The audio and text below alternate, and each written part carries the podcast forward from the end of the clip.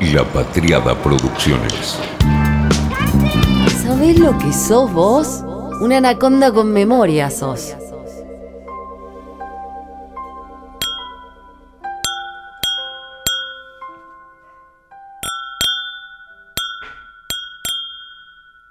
Mil ruiditos le podemos sacar. Son unas copas, vasos de whisky. No los grandes, ¿viste? No esos que se le pone hielo. Son relativamente nuevos. Pero bueno, de la cristalería nos vamos a ocupar en alguna otra oportunidad. Hay un sonido que simplemente era para la invitación. Empecemos por el principio. ¿Por qué el whisky es lo que es? Porque es rico, por los sabores, por lo que tiene, pero también por lo que trae en la mochila de su historia. El whisky es una bebida hijo de hija, una bebida hija de guerras, de evasión de impuestos, de contrabando, de pestes, de enfrentamientos. Y creo que esa magia, al que le gusta, un poco aparece cada vez que uno saborea esa bebida tan poderosa, el agua de vida, como le decían. Siempre estuvo esa disputa que nunca se va a cerrar entre si nació en Irlanda o en Escocia. Lo que pasa es que, bueno, Escocia lo que hizo fue establecer algún tipo de regulación respecto de cómo debían ser los whiskies y eso les dio su lugar preponderante, pero Irlanda obviamente que tiene también un lugar absolutamente relevante en la historia del whisky. La primera mención que hay en algún documento de, del agua de vida del whisky data de 1494 y justamente en ese año lo que aparece escrito es a partir de lo que pone un monje llamado Cor. Siempre hubo una vinculación entre las bebidas y el mundo eclesiástico, ¿no? Que eran los, los que podían fabricar algún tipo de bebida. En el caso del whisky es claro. La primera referencia del whisky, tal como lo conocemos hoy, ¿no? lo más parecido a lo que lo conocemos hoy, es en una revista irlandesa en el siglo XVIII, o sea, bastante tiempo entre una cosa y otra, pero bueno, son los rastros que hay. Entre 1536 y 1540, Enrique VIII se dedicó a la disolución de los monasterios en Inglaterra y en Escocia. Entonces los monjes católicos, estos que tenían esa capacidad de, de, de tener los herramientas, las herramientas para la destilación, huyeron a las tierras altas, a la Highland, si agarran alguna botella de whisky, muchas encontrarán esto de Highland. Ahí empieza a ser sello del whisky.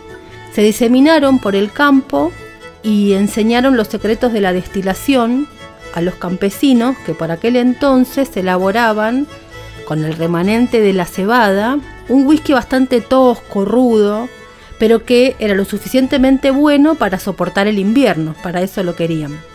Con el tiempo fueron aprendiendo a refinar este brebaje. Empieza a crecer la demanda y en el siglo XVII el Parlamento escocés aplica los primeros impuestos y se habilita a que solamente puedan destilar los lores y para consumo propio y el de sus huéspedes. Y a algunos se les extendió un permiso, pero para uso exclusivo medicinal. Obviamente que esto no pasó, todos siguieron fabricando, lo que pasa es que algunos tuvieron que pasar a ocultar su fabricación. Era tal la confianza que se le tenía a esta bebida que había carteles que decía se puede tomar whisky sin temor a que afecte a la cabeza o al hígado. Era realmente una medicina. Donde fabrican el whisky es en unos aparatos que se llaman alambiques de cobre, con una forma como si fuera de un cisne. Allí se destila el alcohol y de ahí pasa a la madera. Como esos aparatos largan algún tipo de vapor y se hace con un proceso con calor también en la previa, se notaba. Entonces tenían que ocultarse y bueno, estaban los que perseguían a estos destiladores de alcohol, que era, como digo, ilegal, solamente estaba permitido para los ricos, para los lores. A tal punto esto de la persecución tiene un sello, una marca, eh, es una huella digital en la bebida, que el poeta escocés, el principal poeta escocés, Robert Burns, de día era policía de la persecución y de noche escribía sobre esta maravillosa bebida, el whisky. Es decir, que la bebida uno empieza a ver que recorre la historia del Reino Unido. El rey Jacobo IV hace la primera compra oficial de Malta para destilar. La reina Victoria que originalmente había apoyado a las ligas de la templanza, que eran estas que perseguían a los que destilaban ilegalmente, convierte a la destilería de Lochnagar en la destilería oficial en 1848. Y Churchill, Winston Churchill, que tomaba whisky todo el día, pedía a sus hijos que le trajeran el cóctel de papá, que era un vaso de whisky. Y después lleva whisky escocés, su principal este, elegido era el Chivas, lleva el whisky escocés a los acuerdos de Yalta. O sea, es una bebida que recorre la historia del Reino Unido. Cuando fue el siglo XVIII, el de las luces, la ilustración y el racionalismo, en Escocia, bueno, nada de eso pasó. Fue el siglo de la ilegalidad, el contrabando y la creatividad, la verdad, para ver cómo hacían para destilar y que no los encontraran porque no quedó un solo artilugio sin inventarse para evadir la ley. En 1781 se prohíbe la destilación privada, pero como se seguía habiendo alambiques, lo que decían los que fabricaban el alcohol era que estaban fabricando desinfectante para las ovejas.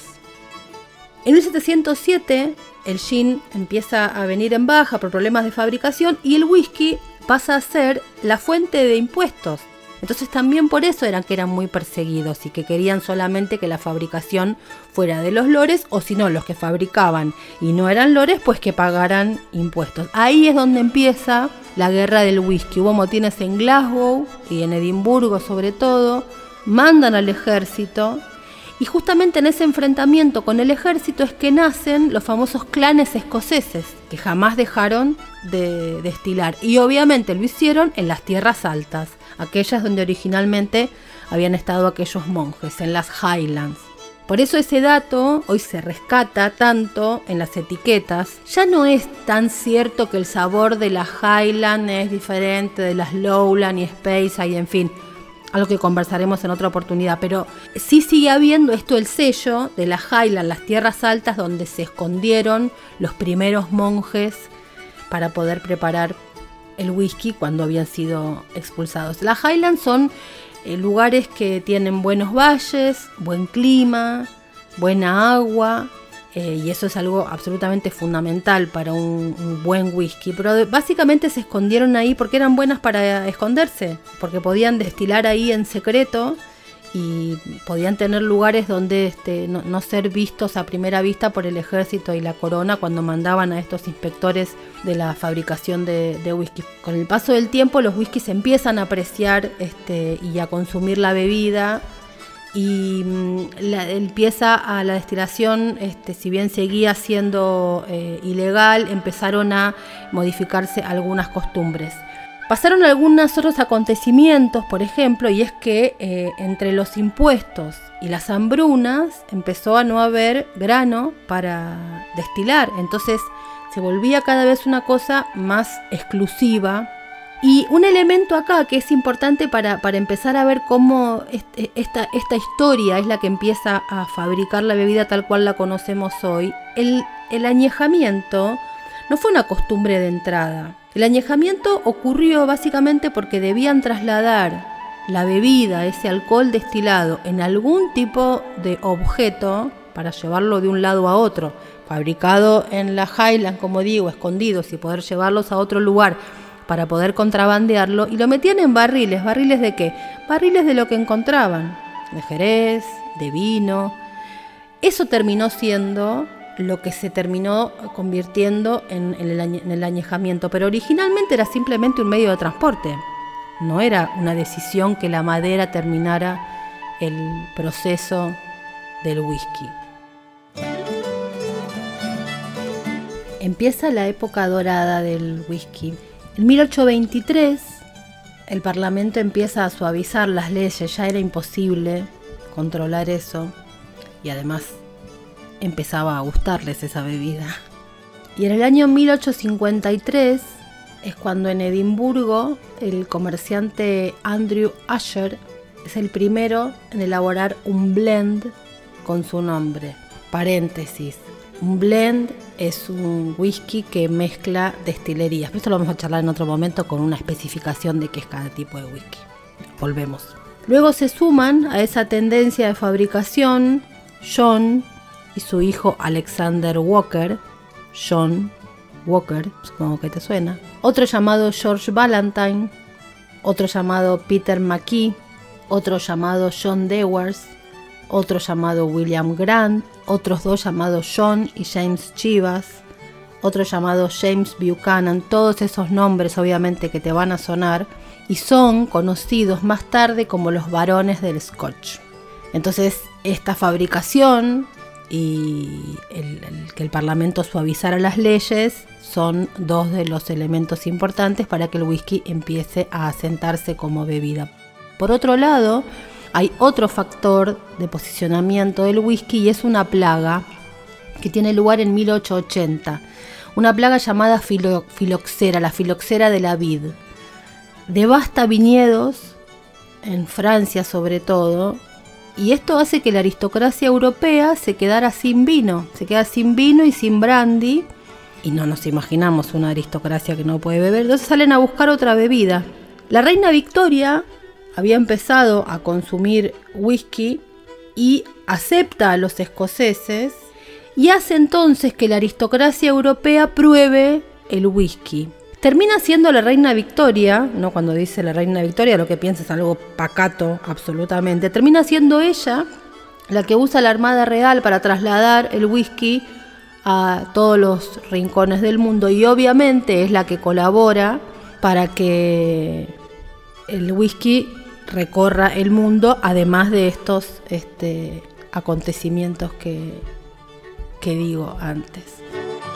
Desde entonces, este destilado se fue fortaleciendo cada vez más a nivel mundial, sorteó la ley seca en los Estados Unidos, ese es otro capítulo que es el modo en que el whisky llega a los Estados Unidos, sortea las dos guerras mundiales, con la hambruna que eso implica. Pensemos que cuando hay hambre, lo primero, el primer destino del grano no va a ser el alcohol, o sí, pero principalmente se supone que va a ser la comida. Cuando hay hambruna, si no hay granos, obviamente que también va a escasear el whisky. Sortea también la Gran Depresión de los años 20 y otras recesiones económicas durante el siglo XX y el siglo XXI. Y hoy estamos aquí en un momento de renacimiento del whisky, sobre todo el scotch, del single malt, y hoy se consume en cientos de países del mundo. Y es una hoy es una bebida amable en la que participan, de un mundo en el que participan cada vez más mujeres. Y de esto vamos a hablar en este pequeño espacio de placer. Compartir, aprender a tomar y también conocer cómo son los cristales, porque no tenemos nada que envidiarle al sonido del champán, ¿no? Fue una realización de La Patriada Producciones.